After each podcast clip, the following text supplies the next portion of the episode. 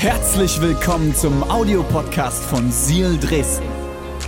Wenn du Fragen hast oder den Podcast finanziell unterstützen möchtest, dann findest du uns auf sealchurch.de.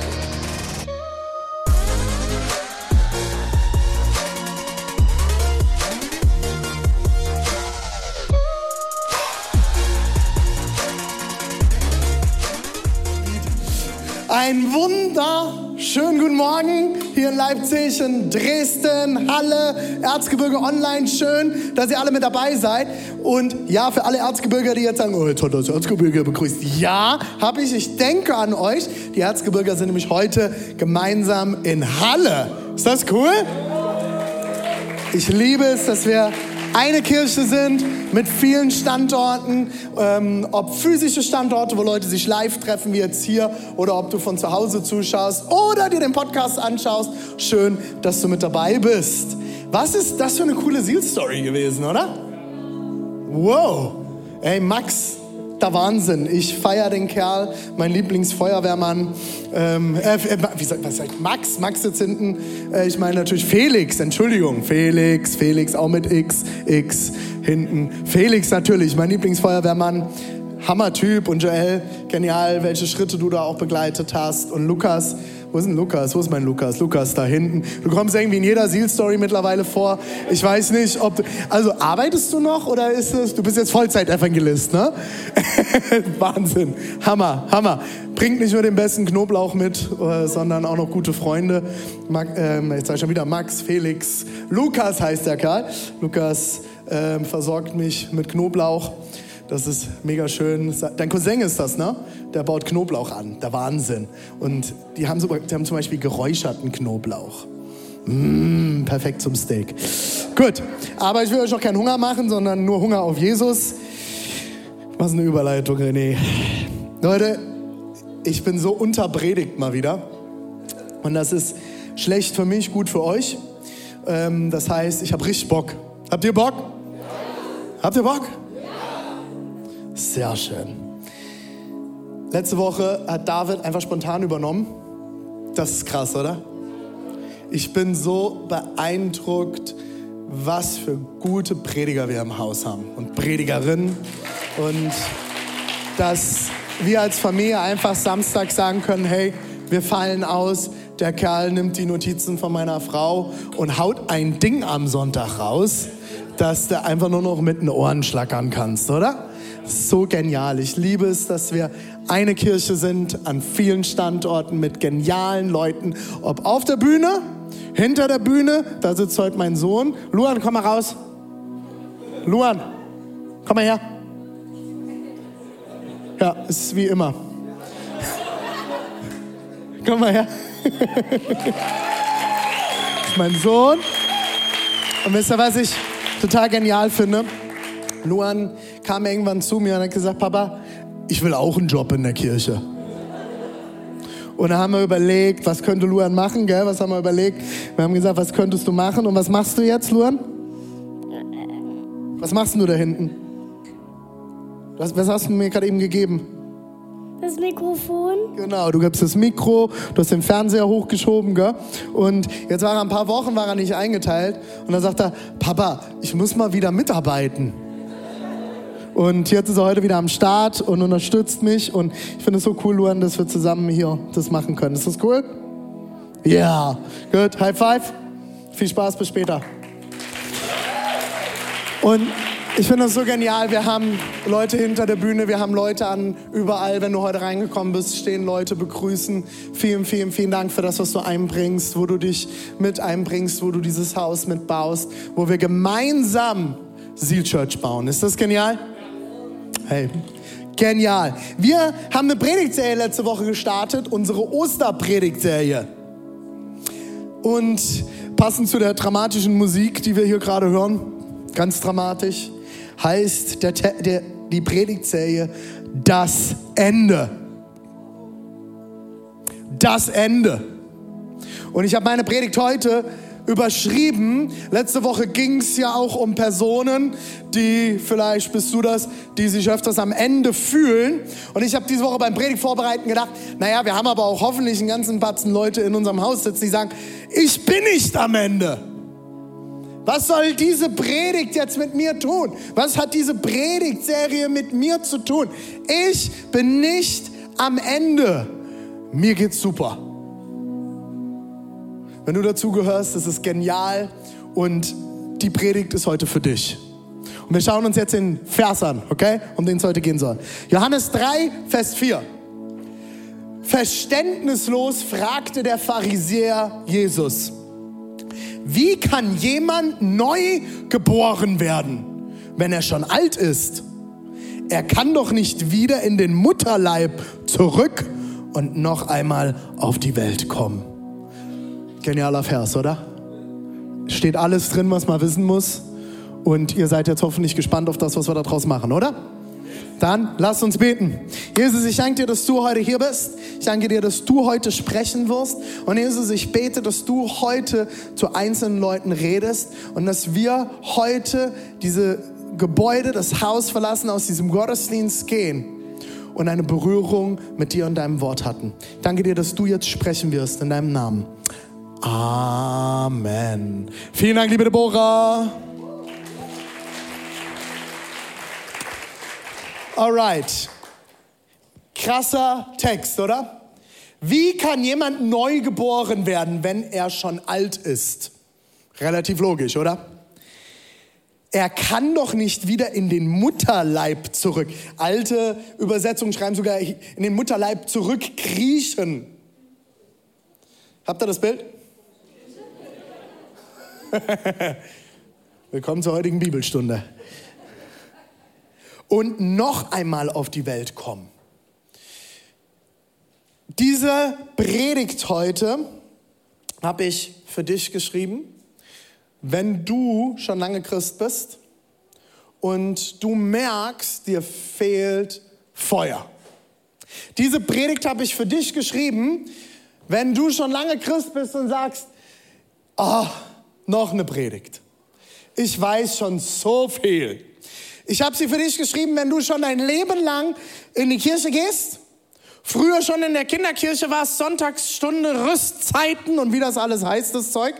Habe ich selber alles nicht mitgemacht, deswegen weiß ich das nicht. Und du schon Ewigkeiten dabei bist. Vielleicht du selber schon als Leiter, Mitarbeiter, Pastor gedient hast oder Kantor. Royal Rangers, haben wir darf nicht vergessen hier. Das gibt ja von meiner Frau. Pfadfinder und du sagst, ich habe schon so viel gehört. Und ich habe die Predigt für dich geschrieben, wenn du heute hier bist und du sagst, du bist noch völlig am Anfang mit deiner Reise auf Gott. Und vielleicht bist du heute hier und sagst, hey, ich komme jetzt schon ein paar Mal oder vielleicht bist du zum ersten Mal da und du sagst, ja, für was brauche ich Gott? Mir geht's doch eigentlich ganz gut. Der Sozialismus ist immer noch sehr anwesend. Äh, der Glaube und Religion sind für Leute, denen es schlecht geht. Ne? Haben wir gelernt in dieser Region über Jahrzehnte. Und das steckt tief in dieser Region drin. Ich glaube, Jesus ist für dich da.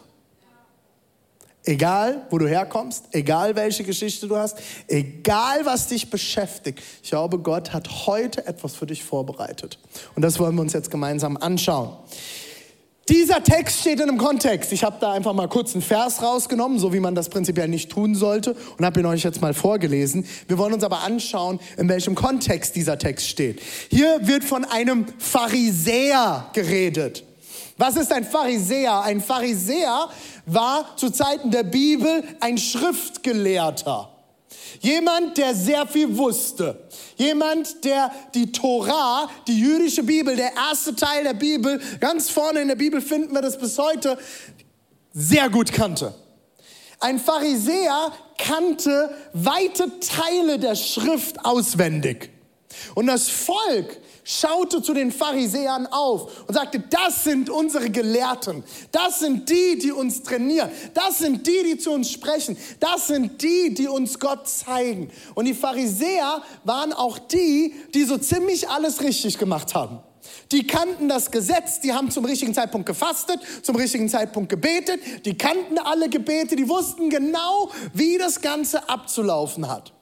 Und jetzt finden wir hier noch einen ganz besonderen Pharisäer, der hier mit Jesus anfängt zu diskutieren, und zwar der liebe Nikodemus. Also wie ich immer mal wieder sage, falls ihr noch einen Namen für euer Kind braucht, ähm, Nikodemus ganz hoch im Rennen.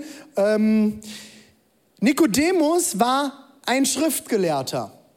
Nikodemus war aber nicht nur Schriftgelehrter, sondern er war einer der Gelehrten der Schriftgelehrten. Er war der Beste, der King unter ihnen, sage ich jetzt mal hier auf ganz plattdeutsch. Ja? Er war sehr, sehr sicher Teil des Sanhedrins. Der Sanhedrin war ein Rat von Leuten, die das Volk geführt haben. Er war einer der Vorsteher, einer der Gelehrtesten, einer, zu dem Leute aufgeschaut haben. Der Typ hatte nicht nur viel Wissen, Nikodemus hatte sehr wahrscheinlich auch Geld und dem ging's insgesamt ziemlich gut.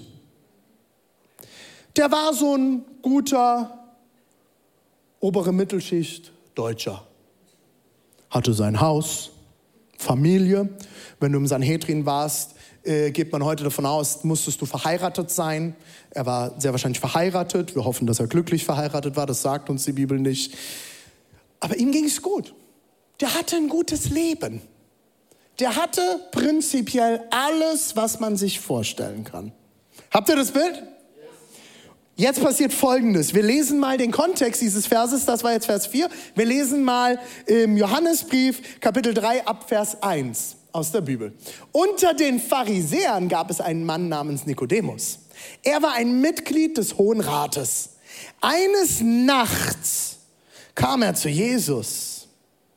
Rabbi, sagte er, wir wissen, dass Gott dich als Lehrer zu uns gesandt hat. Denn niemand kann die Wunder tun, die du vollbringst, wenn Gott sich nicht zu ihm stellt.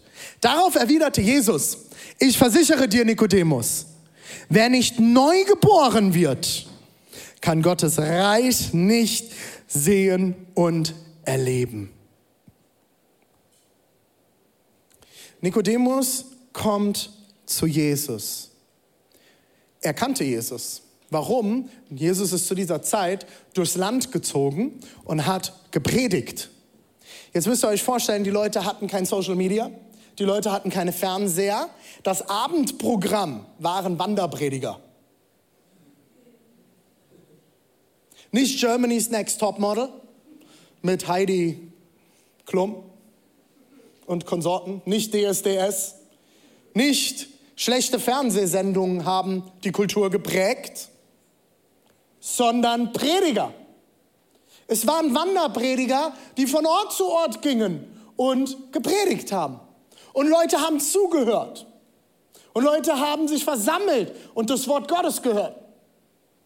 Und dann gab es einen, Jesus, der ist auch von Ort zu Ort gezogen, mit einer Truppe von Leuten. Und alle waren, haben über ihn geredet, weil der hat nicht nur gepredigt, sondern der hat noch mehr getan. Und darauf geht Nikodemus ein. Geh mal eine Seite zurück, bitte, Daniel. Nikodemus. Daniel? Ah, nee. Sind wir jetzt eine zurück? Jetzt bin ich verwirrt. Hast, hast du jetzt einen Sprung gemacht? ja, okay, hier ist es, ja. Äh, und dann ein, ein Mann namens Nikodemus, er war ein Mitglied des Hohen Rates, etc. So, eines Nachts kam er zu Jesus, oh, Nikodemus, kam zu Jesus und er sagte folgendes, Rabbi, was heißt Rabbi? Das ist ungefähr sowas wie Meister. Er spricht ihn mit einem Titel an. Er kommt zu ihm und er spricht ihm Autorität zu. Er sagt nicht, Jesus, du bist da irgendein Prediger, mit dem wir ein Problem haben, was die Pharisäer sonst gesagt haben, sondern er kommt und sagt, Rabbi, ich akzeptiere dich hier als Autorität und du darfst zu mir sprechen. Ich bin vom Hohen Rat, ich bin hier der Chef, aber du darfst mit mir reden. Ich gebe dir eine Position, ich gebe dir einen Titel. Rabbi, sagte er, wir wissen, dass Gott dich als Lehrer zu uns gesandt hat. Warum eigentlich? Nächste Seite. Denn niemand kann die Wunder tun, die du vollbringst, wenn Gott sich nicht zu ihm stellt. Nikodemus hat etwas erkannt. Er hat erkannt, dass Jesus nicht nur ein Gelehrter ist, sondern dass er viel, viel mehr kann. Und das kann er nur tun, wenn Gott mit ihm ist. Er hat geheilt.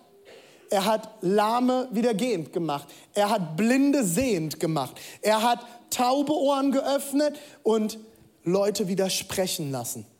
Das war dieser Jesus, den Nikodemus gesehen hat. Aber jetzt finde ich total spannend, wann kam denn Nikodemus? Wann kam Nikodemus? Gehen wir nochmal eine Seite zurück, Daniel. Wann kam Nikodemus?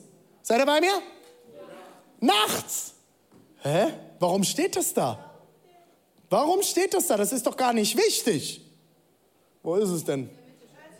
Oh, wenn man direkt davor steht. Die Lehrer haben das früher auch schon immer an der Tafel gesagt. Ne? Wenn man direkt davor steht, sieht man es nicht. Jetzt weiß ich, was sie meinen. Eines Nachts.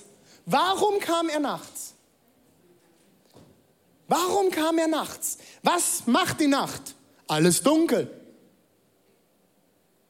Er kam nachts, weil er nicht mit Jesus gesehen werden wollte. Der hatte Schiss vor seinen Kollegen, die nämlich ein Problem mit Jesus hatten. Die Pharisäer waren nämlich die, die ständig mit Jesus diskutiert haben und ihn herausgefordert haben. Und es sind übrigens die einzigen, mit denen Jesus nicht ganz so nett war. Er nennt sie unter anderem Schlangenbrut. Er beschimpft sie und sagt, euer Becher ist von außen geputzt, aber innen drin verrottet er. Also mit anderen Worten, ihr seht gut aus, aber innen drin seid ihr eigentlich nur noch totes Gewebe. So redet Jesus mit den Pharisäern. Und einer dieser Pharisäer, der auch noch Teil des Hohen Rates ist, der Pharisäer, der Pharisäer, kommt zu Jesus und diskutiert mit Jesus. Und was tut er? Er kommt nachts. Aber ich finde, das Interessante ist, er kommt. Er kommt und er redet mit Jesus und er fordert Jesus heraus. Und wisst ihr was? In der jüdischen Kultur war es so, wenn jemand höhergestelltes zu dir kommt, ist er eine Autoritätsperson und diese Person hat die, die Gesprächsoberhand. Er stellt Fragen und du antwortest. Und jetzt wird es ganz, ganz interessant. Jesus stellt ihm Rückfragen. Er antwortet und übernimmt die Gesprächshoheit. Und jetzt wird es richtig, richtig spannend. Wir lesen mal weiter, Johannes 3,5. Seid ihr noch bei mir? Ist halt viel Text, tut mir leid, aber wir schaffen das, oder? Ja, mal letztes hat mir noch jemand geschrieben, René, hab keine Angst, lange Texte, wir schaffen das, okay? Seid ihr wach? Jetzt geht's weiter. Ich versichere, Dankeschön, Gesundheit, wer auch immer jetzt hier so intensiv niesen musste. Der Herr segne dich mit Gesundheit. Ich versichere dir, entgegnete Jesus, nur wer durch Wasser und durch Gottes Geist neu geboren wird, kann in Gottes Reich kommen. Ein Mensch kann immer nur menschliches Leben hervorbringen. Wer aber durch Gottes Geist geboren wird, bekommt neues Leben. Wundere dich deshalb nicht, dass ich dir gesagt habe, ihr müsst neu geboren werden. Es ist damit wie beim Wind. Er weht, wo er will, du hörst ihn, aber du kannst ihn nicht erklären. Woher er kommt und wohin er geht. So ist es auch mit der Geburt aus Gottes Geist. Nikodemus ließ nicht locker. Aber wie soll ich das nur vor, wie soll das nur vor sich gehen? Nikodemus hört das das allererste Mal mit so einer Wiedergeburt. Ich weiß, einige von euch kennen indische Wiedergeburt, hinduistische Wiedergeburt. Heute ist es so ein Gang und Gäbe, dass man diesen Begriff kennt. Man wird wiedergeboren, wenn man stirbt. Das hier war neu. Der hatte keinen indischen Freund, Nikodemus. Der hat auch nicht RTL Explosiv geschaut oder irgendwelche Dokumentationen über Hinduismus. Der hatte der, der war völlig überfordert. Jesus sagt, du musst neu geboren werden. Wie soll ich denn jetzt neu geboren werden? Soll ich meine Mutter wieder reinkriechen und dann wieder auf die Welt kommen? Und dann verstehe ich endlich alles? Ich check's nicht. Was willst du mit, was willst du von mir? Und Jesus erklärt. Und der Mann des Hohen Rates, der Gelehrte der Gelehrten, hört zu. Und er versteht es immer noch nicht. Jesus erwiderte, Achtung, das ist, ich, ich liebe Jesus, Achtung, Jesus hat so einen genialen Humor. Du bist ein anerkannter Gelehrter in Israel und verstehst das nicht? Oh, ich ich, ich, ich, wäre so gern bei diesen Gesprächen manchmal dabei gewesen, wie die da saßen und sich unterhalten haben. Und Jesus guckt ihn an, also heute modern Deutschland sagen, sag mal, raffst du es nicht? Du bist doch ein Gelehrter. Du hast studiert, du hast einen Doktor, du bist sogar Professor, du unterrichtest die anderen, du nimmst Doktorarbeiten an, korrigierst die. Du bist doch, du bist doch ein sehr ver verständnisreicher Kerl. Du hast doch Köpfchen. Sag mal, verstehst du das jetzt immer noch nicht? Also, also auch so ein bisschen, wenn du das schon nicht verstehst. Wir lesen mal weiter. Ja, ich versichere dir, wir reden nur von dem, was wir genau kennen und was wir bezeugen. Das haben wir auch gesehen. Trotzdem nehmt ihr unser Wort nicht an. Ihr glaubt mir nicht einmal, sagt Jesus, wenn ich von irdischen Dingen rede. Ihr glaubt mir nicht mal, wenn ich von dem rede, was ihr sehen könnt. Wie also werdet ihr mir dann glauben, wenn ich von himmlischen Dingen spreche?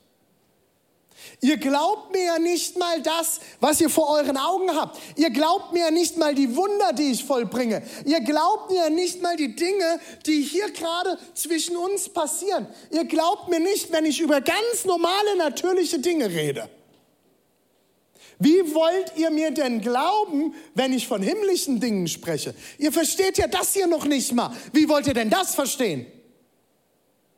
Und ich glaube, dass wir hier an einem ganz, ganz großen Problem sind das nicht nur ein Problem von Nikodemus war. Manchmal fühle ich mich hier vorne auch so.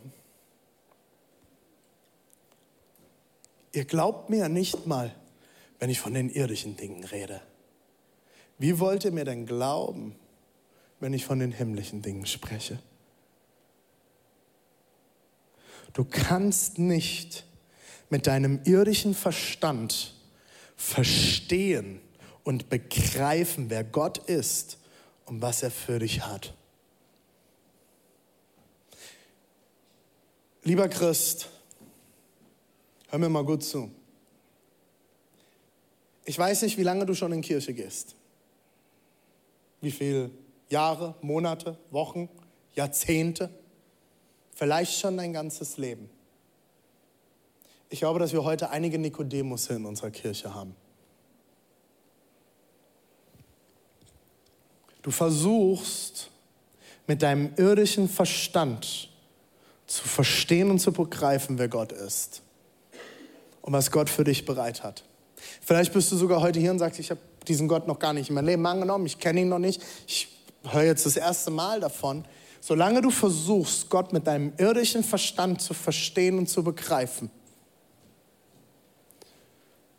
wirst du es nicht verstehen.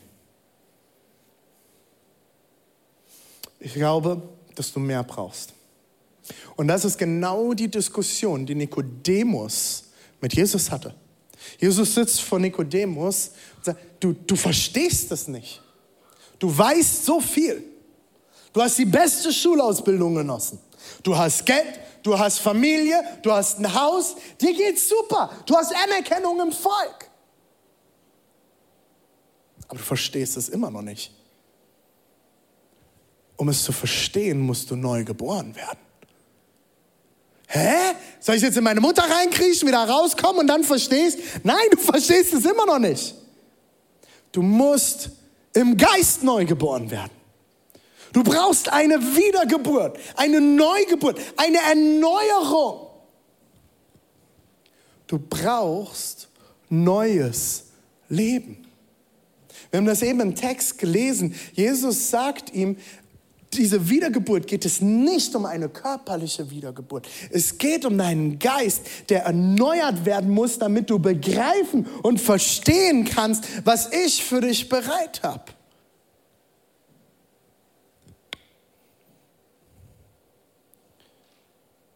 Jesus ist für alle Menschen gekommen. Er ist für alle Menschen gekommen. Er ist für die Gelehrten gekommen.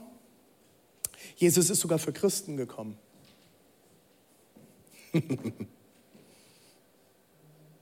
Ich glaube, wir Christen brauchen Jesus. Wenn du jetzt heute das erste Mal da bist, denkst du jetzt, ob ich eine Schraube locker habe. Oder? Jesus, Christen und Jesus ist doch so eine gemeinsame Sache. Ja, ja, ist richtig. Aber wenn wir Christen mal tief verstehen würden, dass wir Jesus wirklich brauchen, dann würden unsere Kirchen anders aussehen. Wenn wir in unserem, ist ja so ein viel verwendeter Begriff in den letzten Jahren in unseren Breitengrade des Landes, äh, im christlichen Abendland, in dem wir ja angeblich wohnen. Wenn wir so christlich sind, also Christus ähnlich, dann müsste doch unser Land anders aussehen, oder? Dann wäre das nicht eine politische Phrase, dann würde sich das doch zeigen in unserem Miteinander.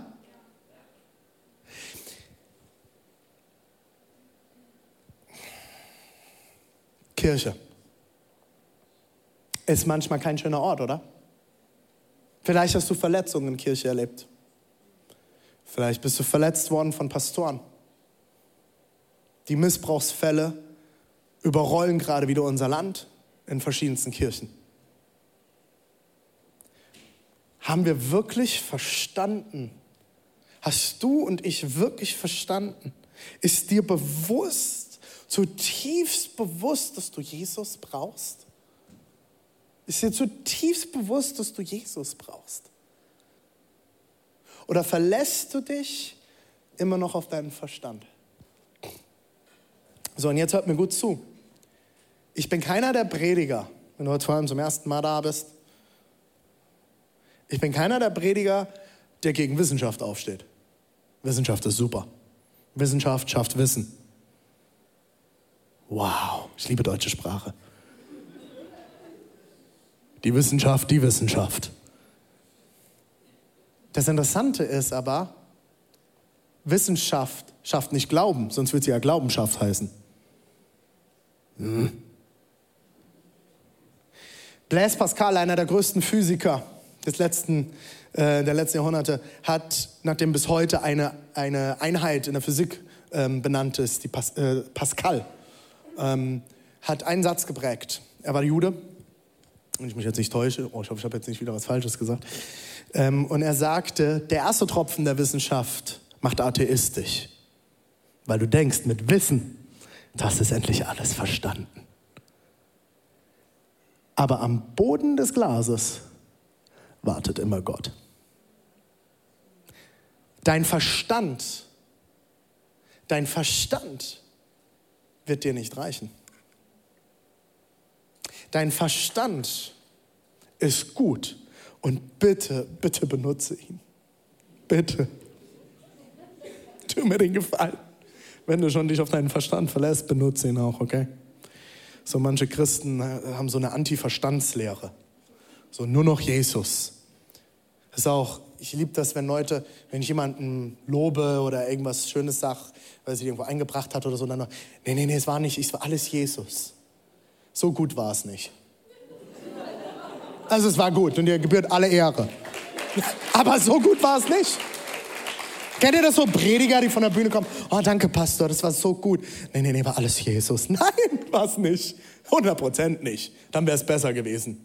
Dann würde ich in Knien weinen vorm Altar stehen und mich würde es innerlich zerbröseln und ich würde mit einem shiny Face zurückkommen, so wie Mose vom Berg. Sorry, so gut war es nicht, mein Kollege. Aber war gut. Benutze deinen Verstand. Nutze ihn. Du darfst deinen Verstand benutzen. Aber dein Verstand ist nicht alles. Und das ist genau das, was Jesus zu Nikodemus sagt. Er sagt, nein, es reicht nicht, du verstehst es nicht, du musst von neuem geboren werden. Du brauchst Erneuerung, dein Geist braucht Erneuerung. Wir lesen mal weiter ab Vers 16, okay? Jetzt wird es nämlich richtig spannend. Denn Gott hat die Menschen so sehr geliebt. Warte mal, alle Christen, wer kennt den Vers? Oh, das ist doch so ein ganz berühmter Bibelvers. Den nutzen wir doch immer alle, wenn wir uns eine neue Bibel kaufen. Ne? Johannes 3, Vers 16. Und dann checken wir, wie die Bibelübersetzung ist an diesem einen Vers. Ich habe manchmal Bibelübersetzer übersetzen eigentlich nur noch diesen einen Vers, weil das ist der letzte, den manche Christen gelesen haben, wenn sie ihre Bibel gekauft haben. Autsch. Okay, wir lesen diesen ganz berühmten Vers. Wenn du heute das erste Mal in der Kirche bist, dieser Vers ist so ziemlich der berühmteste Bibelvers in der evangelischen Welt, okay? Denn Gott hat die Menschen so sehr geliebt, dass er seinen einzigen Sohn für sie hergab. Sagt übrigens Jesus selbst zu Nikodemus. Er spricht hier über sich selbst. Jeder, der an ihn glaubt, wird nicht zugrunde gehen, sondern das ewige Leben haben. Gott hat nämlich seinen Sohn nicht zu den Menschen gesandt, um über sie Gericht zu halten, sondern um sie zu retten. Das ist übrigens, ich, ich finde es total spannend, ganz viele Christen lesen Vers 16, das war das, was wir eben gelesen haben, und vergessen Vers 17. Und den finde ich ja noch viel genialer. Äh, Gott hat seinen Sohn nicht gesandt, um Gericht zu halten. Kennt ihr so Gerichtsprediger? Wenn du in eine Gemeinde kommst und dir wird nur noch das Gericht Gottes übergestülpt und dir Angst gemacht, wenn du so einen Prediger hörst, lauf weg. Das Evangelium ist nicht Angst. Das Evangelium ist nicht erfüllt von Angst und Feuer. Turn or burn. Dreh um oder brenne. Das ist nicht das Evangelium, das Jesus gepredigt hat. Er ist nicht gekommen, um Gericht zu sein, sondern um zu retten. Er ist gekommen, um zu retten. Herr, aber von was muss ich denn jetzt gerettet werden? Alle Christen wissen, dass man an der Stelle klatschen muss. Retten. Von was muss ich denn gerettet werden? Mir geht's doch super. Ich bin doch gar nicht am Ende. Ich, so stelle ich mir vor, dass Nikodemus sagt, ja super, ja, muss gerettet werden. Finde ich richtig gut, Jesus, danke. Ist notiert, schreibe ich mir auf. Wer an ihn glaubt, der wird nicht verurteilt. Für alle Christen, die gerne verurteilen.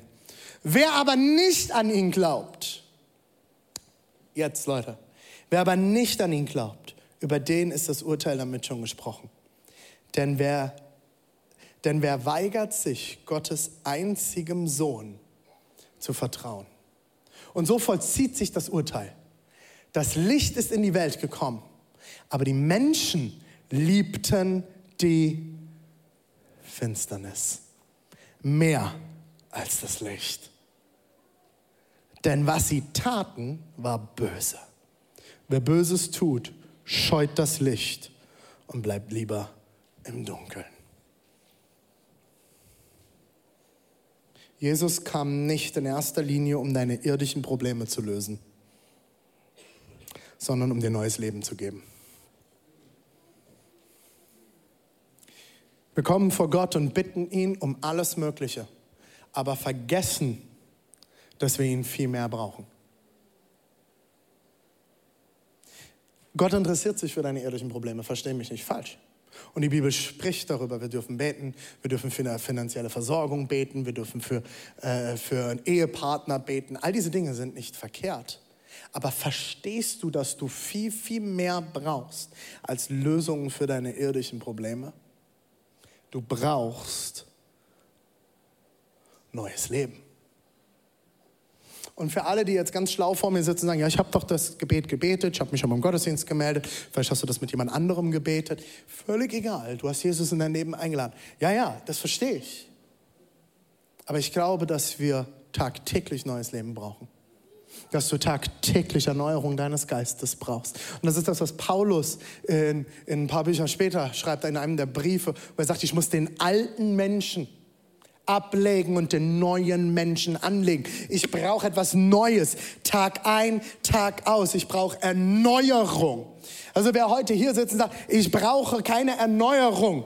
Hey, lass uns nachher reden. Ich zeige dir auf, wo du Erneuerung brauchst. Ich stehe heute hier nicht mit dem Zeigefinger und sage dir, du brauchst Erneuerung. Das sehe ich ganz genau. Ich krieg das schon hin. Nein, ich brauche Erneuerung Tag ein, Tag aus. Jeden Tag. Und je kürzer meine Nächte sind, desto mehr Erneuerung brauche ich am nächsten Tag. Fragt meine Ehefrau. Wir hatten sehr kurze Nächte diese Woche. Unsere Tochter hat jede Nacht mehrere Hustenanfälle gekriegt. Ich funktioniere mit wenig Schlaf nicht. Ich verstehe nicht, wie meine Frau das macht, aber die, die schläft vier Stunden. Die sagt immer, ich treffe dann eine Entscheidung. Und dann gucke ich sie an und da ist dann schon so ein vor, vorwurfsvoller Blick. So, das ist so, kennt ihr, wenn Frauen sowas sagen, so, dann treffe ich eine Entscheidung. Was sie eigentlich sagen wollen, ist, triff mal eine Entscheidung. Haben sie gelernt, höflich auszudrücken, ne? Das ist so, irgendjemand müsste mal den Müll wegbringen. Denke ich auch. Kennt, kennt, kennt ihr das? Kennt ihr das? Der Müll bringt sich nicht von alleine weg, hast du recht. Die Sache ist, ich gucke sie dann gestern an und sage, das ist schon der Entscheidungsrené. Und sie sagt nur, oh oh. Und ich sage, ja, merkst du was? Das ist, ich hatte schon eine Entscheidung getroffen. Aber ich bin unausstehlich. Wenn ich nicht genug Schlaf habe, kannst du mich vergessen. Und das Witzige ist, meine Tochter ist mein Spiegel. Meine große Tochter ist ganz genauso. Das ist so lustig. Und äh, wenn wir beide nicht geschlafen haben, müssen wir eigentlich ausziehen. Dann kannst du das vergessen zu Hause. Was will ich dir damit sagen? Ich brauche neues Leben, Tag ein, Tag aus. Es gibt so viele Tage in meinem Leben, wo ich es nicht hinkriege, wo ich versage, wo ich nicht der Jesus-Nachfolger, wie man das in christlichen Kreisen so schön sagt, bin, der ich sein sollte. Und ich denke, ich krieg's mit meinem Verstand hin. Einige von euch wissen, dass wir als Gemeinde letztes Jahr durch eine schwere finanzielle Phase gegangen sind und sie, es geht es finanziell gerade so gut wie schon sehr, sehr lange nicht mehr. Aber es bleibt weiter herausfordernd. Und mit meinem menschlichen Verstand, oder wenn ich das so sagen darf, Steve und ich, wenn wir äh, uns darüber unterhalten, von unserem menschlichen Verstand her, ist es bekloppt, was wir tun. Ja, wir haben letztes Jahr ein so großes Budget gehabt wie noch nie zuvor. Aber das reicht nicht. Und von meinem menschlichen Verstand her funktioniert es nicht. Und müsste ich eigentlich Angst haben um meinen eigenen Job? Müsste ich Angst haben, meine Mitarbeiter nicht bezahlen zu können? Mein menschlicher Verstand sagt mir, eigentlich weglaufen, sein lassen, aufhören. Aber ich brauche neues Leben in mir, um zu verstehen, was wirklich passiert. Um tiefer zu sehen, um hinten dran zu sehen. Und ich finde das so genial. Im 1. Samuel 16, Vers 7 steht folgendes. Doch der Herr sagte zu ihm, lass dich von seinem Aussehen und von seiner Größe nicht beeindrucken. Er ist es nicht, denn ich urteile nach anderen Maßstäben als die Menschen. Ich finde das so genial. Ich, Gott, urteile nach anderen Maßstäben als Menschen. Für die Menschen ist wichtig, was sie mit den Augen wahrnehmen können. Ich dagegen schaue jedem Menschen ins Herz. Stell dir vor, nur wir als Seal Church würden so einen Blick bekommen. Ich rede noch nicht von allen anderen Gemeinden, weil das ist nicht mein Thema. Das ist meine Gemeinde. Das ist unser Haus. Was würde passieren in Leipzig, in Dresden, in Halle, im Erzgebirge, egal wo du online gerade zuschaust, in deinem Ort. Was würde passieren, wenn wir aufs Herz schauen würden und mit dem Herz schauen würden? Was würde passieren? Und ich verrate dir eins, das wirst du nicht aus dir heraus tun können. Das wirst du nicht aus deiner eigenen Kraft, aus deinem eigenen Verstand. Und da kannst du mir heute noch so sehr sagen, ich bin nicht am Ende, muss auch nicht am Ende sein. Mir geht's doch gut, das ist schön. Dann läufst du aber eine noch viel größere Gefahr, dass du denkst, du kriegst es alleine hin. Ich habe oft lieber Seelsorgefälle vor mir, die mir sagen, ich bin am Ende und ich kann nicht mehr. Weil, wisst ihr warum? Weil die haben eine Sache verstanden. Ich brauche Hilfe. Ich sage dir heute eins. Egal wie du heute hier sitzt, egal wie gut es dir geht, egal wie versorgt du bist, egal wie viel Geld du hast, egal welche Position in der Firma du hast, egal wie viel Einfluss du hast, egal ob du eine Firma leitest, ob du am Ende der Nahrungskette sitzt, egal was du tust, du brauchst neues Leben. Du brauchst Erneuerung deines Geistes. Du musst von neuem geboren werden. Du brauchst mehr als das, was vor Augen ist. Du musst eine Perspektive aufs Herz bekommen. Und das kannst du nur, wenn dein Geist Tag ein, Tag aus erneuert wird. Du kannst Jesus mit deinem Wissen, deinem Geld oder deinen Fähigkeiten nicht beeindrucken. Das geht nicht. Du kannst ihn damit nicht beeindrucken. Ich will dich heute fragen, wie sieht es in deinem Herzen aus? Wo stehst du?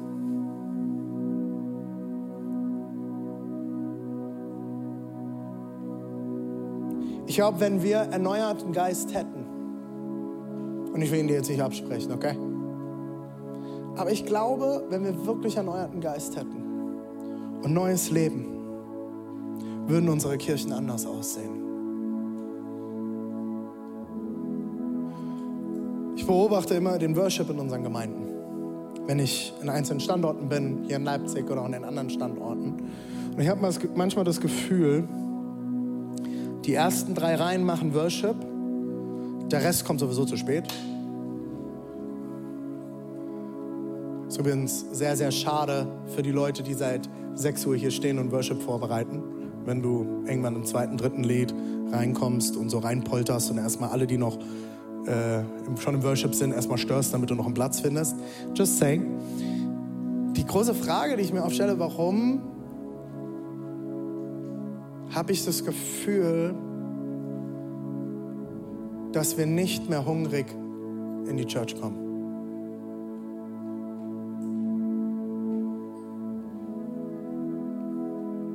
Warum ruft keiner Arm? Verstehe ich jetzt nicht. Kein Applaus? Gute Erkenntnis, oder? Ich fühle mich heute nicht so nach Gottesdienst. Weißt du was? Das ist der Tag, wo du besonders in den Gottesdienst gehen solltest. Oh, ich habe gerade viel zu viel zu tun, meine Uni ist so viel. Das wäre der Tag, wo du in den Gottesdienst gehen solltest, damit du ein erneuertes Herz bekommst, einen erneuerten Geist, du mit Kraft in die Woche starten kannst. Wusstest du, dass Sonntag eigentlich Tag 1 der Woche ist? kann man zum Beispiel, wenn man Google Kalender benutzt, kann man das auch so einstellen. Sonntag ist eigentlich Tag 1 in der Woche. Was würde sich ändern, wenn du sonntags hierher kommst mit Hunger danach, dass dein Geist erneuert wird heute? Dass deine Gedanken erneuert werden, dass deine Liebe erneuert wird, deine Kraft erneuert wird. Euch schafft das nicht. Dann komm her und lass dich füllen von der Kraft Gottes. Ich wünsche mir Hunger in unserem Haus. Ich wünsche mir, dass es dich aus dem Stuhl reißt, wenn der erste Worship-Song kommt und du dich nach ihm aussprichst. Ja, ich bin jetzt eher introvertiert. Ja, und? Dann zeig introvertierten Hunger. Hast du mal einen Introvertierten essen sehen? Der ist genau wie ein Extrovertierter. Vielleicht ist der Extrovertierte ein bisschen lauter. Das sind dann so Leute wie ich, die dann sind so, oh, oh, ist das lecker. Ich schwärme immer beim Essen. Oder mecker. Vielleicht bist du das nicht, aber du musst essen. Komm mit Hunger.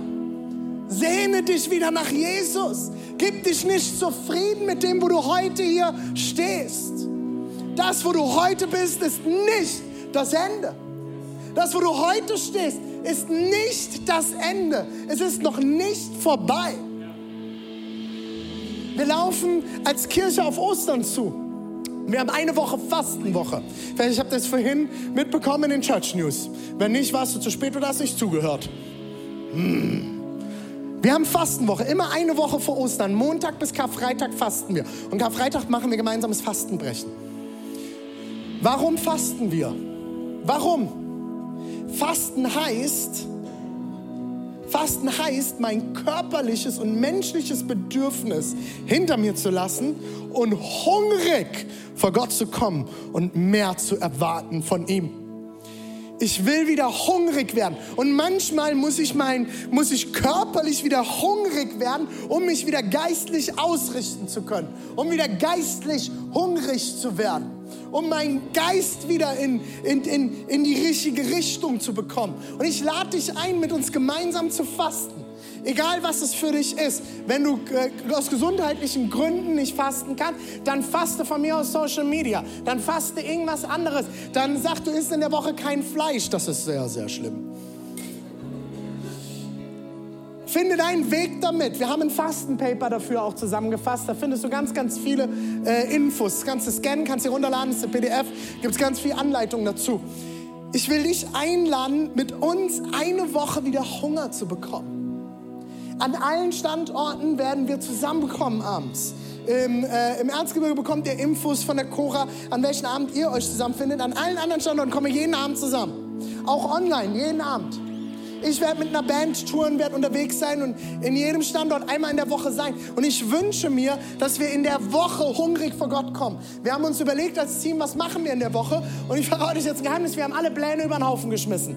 Wir hatten jeden Abend uns überlegt, den Abend machen wir das, den Abend machen wir das, das sind unsere Pläne. Und ich hatte den Eindruck im Meeting, kill it. Wir streichen das. Das Einzige, was wir planen, ist, dass wir zusammenkommen und wir machen Worship.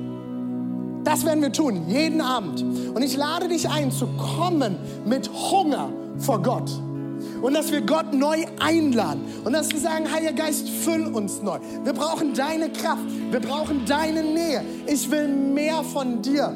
Lieber Christ, ich glaube, viel zu viele von uns haben sich mit dem Hier und Jetzt zufrieden gegeben. Ich bin halt lange Christ, da ist das so. Mir haben das früher ältere Leute in der Gemeinde gesagt, ja, ja, du wirst auch mal noch ruhiger werden. Und ich liebe es, dass sie nicht recht hatten. Ich werde nicht ruhiger werden. Wenn du das siehst und du mir das früher gesagt hast, ich werde nicht ruhiger werden. Ich werde noch lauter werden, weil das Evangelium raus muss, weil Leute von Jesus erfahren müssen, weil Leute hören müssen, dass wir einen guten Gott haben, weil Leute hören müssen, dass Gott befreit, dass Gott heilt, dass Gott liebt, dass Gott gut ist. Das muss raus in unsere Nation. Du brauchst Jesus. Hör auf, ruhig zu werden. Hör auf, dich zufrieden zu geben. Hör auf, brav zu sein. So ein ekelhaftes Wort. Ich will nicht, dass meine Kinder brav sind. Ich will, dass sie die Welt verändern. Hast du mal jemand Braves die Welt verändern sehen? Brave Menschen verändern nicht, sie sind einfach brav. Die sitzen lieb in ihrer Kirchenbank und singen ihre Lieder und sagen Amen und Halleluja. Aber jemand Braves verändert diese Welt nicht. Wenn du Jesus nachfolgst, wirst du nicht brav werden. Du wirst Feuer bekommen. Du wirst Kraft bekommen. Du wirst durchdrehen für Jesus. Du brauchst Gott. Du brauchst Gott.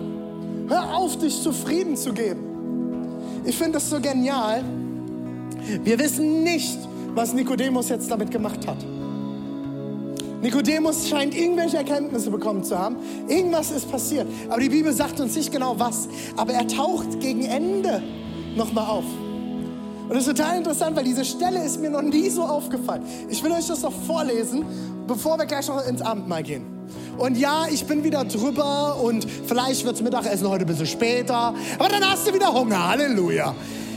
Wir sind ja nicht hier, um pünktlich fertig zu sein. Wir sind hier, um das Wort Gottes zu bekommen, oder? Nachdem das alles geschehen war, ging Josef aus Arimathea zu Pilatus und bat ihn um die Erlaubnis, den Leichnam vom Kreuz abzunehmen und äh, abnehmen zu dürfen. Situation ist, Jesus ist am Kreuz gestorben, der vorhin noch mit Nikodemus diskutiert hat. Jesus stirbt am Kreuz und er wird vom Kreuz abgenommen. Und jetzt passiert Folgendes. Insgeheim war er ein Jünger äh, von Jesus. Doch aus Angst vor den Juden, habe ich jetzt was übersprungen? Nee, hatte er bisher verschwiegen. Pilatus erlaubte es ihm und so ging er zum Kreuz und nahm den Leichnam von Jesus ab. Auch, guck mal, wer jetzt hier wieder kommt, ganz gegen Ende der Geschichte Jesu. Auch Nikodemus, der Jesus einmal nachts aufgesucht hatte, kam und brachte etwa 30 Kilogramm. 30 Kilogramm. Schau mal, 30 Kilogramm, ein paar Kilometer geschleppt. Auf den Berg hoch. 30 Kilogramm einer Mischung aus Myrrhe und Aloe. Mit diesen wohlriechenden riechenden Salben, äh, Salbölen, sorry, wickelten sie den Leichnam von Jesus in Leinentücher ein. So war es beim Begräbnis von Juden üblich. Nikodemus, der Gelehrte der Gelehrten, der nachts kam zu Jesus zum Diskutieren, kommt am Ende und balsamiert Jesus ein. Warum ist das so interessant? Irgendwas scheint bei Nikodemus passiert zu sein. Weil das ganze Volk, angetrieben vom Hohen Rat, brüllte, kreuzigt ihn! Selbst die Jünger haben sich nach der Kreuzigung verkrümelt. Petrus hatte die Hose voll, er hat ihn verleugnet. Sie hatten Angst, zu Jesus zu gehören. Aber Nikodemus kommt und bringt die Öle. Und sie balsamieren ihn ein. Ich würde gerne wissen, was bei Nikodemus hier los war jetzt. Irgendwas ist bei ihm passiert in dieser Nacht. Er hat neues Feuer gefangen, er hat Hunger gekriegt. Und jetzt steht er dort und dieser Jesus ist tot. Das Ende. Ich will dich heute einladen, mit Hunger vor Jesus zu kommen. Ich lade dich ein an allen Standorten, egal wo du gerade bist. Lass uns mal gemeinsam aufstehen.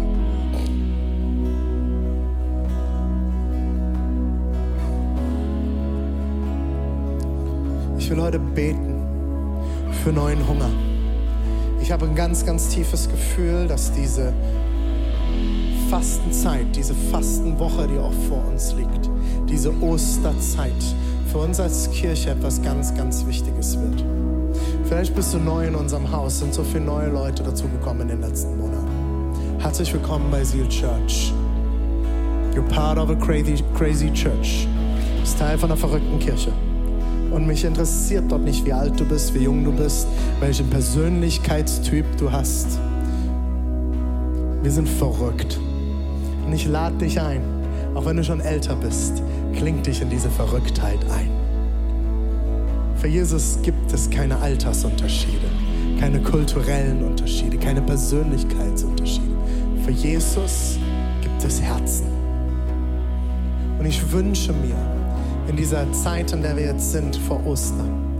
Ich lade dich ein, neues Leben zu bekommen. Ich lade dich ein, wieder hungrig zu werden. Ich lade dich ein, dein braves Christentum abzulegen und wieder radikal zu werden für Gottes Liebe. Nicht radikal verurteilt, nicht andere Menschen zu verurteilen, sondern radikale Liebe. Ich lade dich ein, heute, von heute an, nur noch Jesus. Von heute an, nur noch Jesus. Von heute an, nur noch Jesus. Das ist das, worum es geht. Das ist das Zentrum. Lass uns mal gemeinsam die Augen schließen.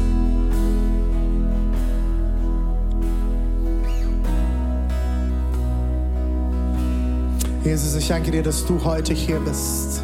Ich danke dir, dass du heute sprichst. Und ich danke dir, dass du neues Leben bereit hast. Für jeden und jeder Einzelne, der heute hier ist, an allen Standorten, online, im Podcast. Ich bete, Jesus, dass du durchbrichst, dass Mauern um Herzen heute fallen und dass etwas Neues aufbricht, Jesus. Ich bete, dass ein neuer Hunger über Seal Church rollt. Ich bete für neue Wellen des Hungers, Jesus.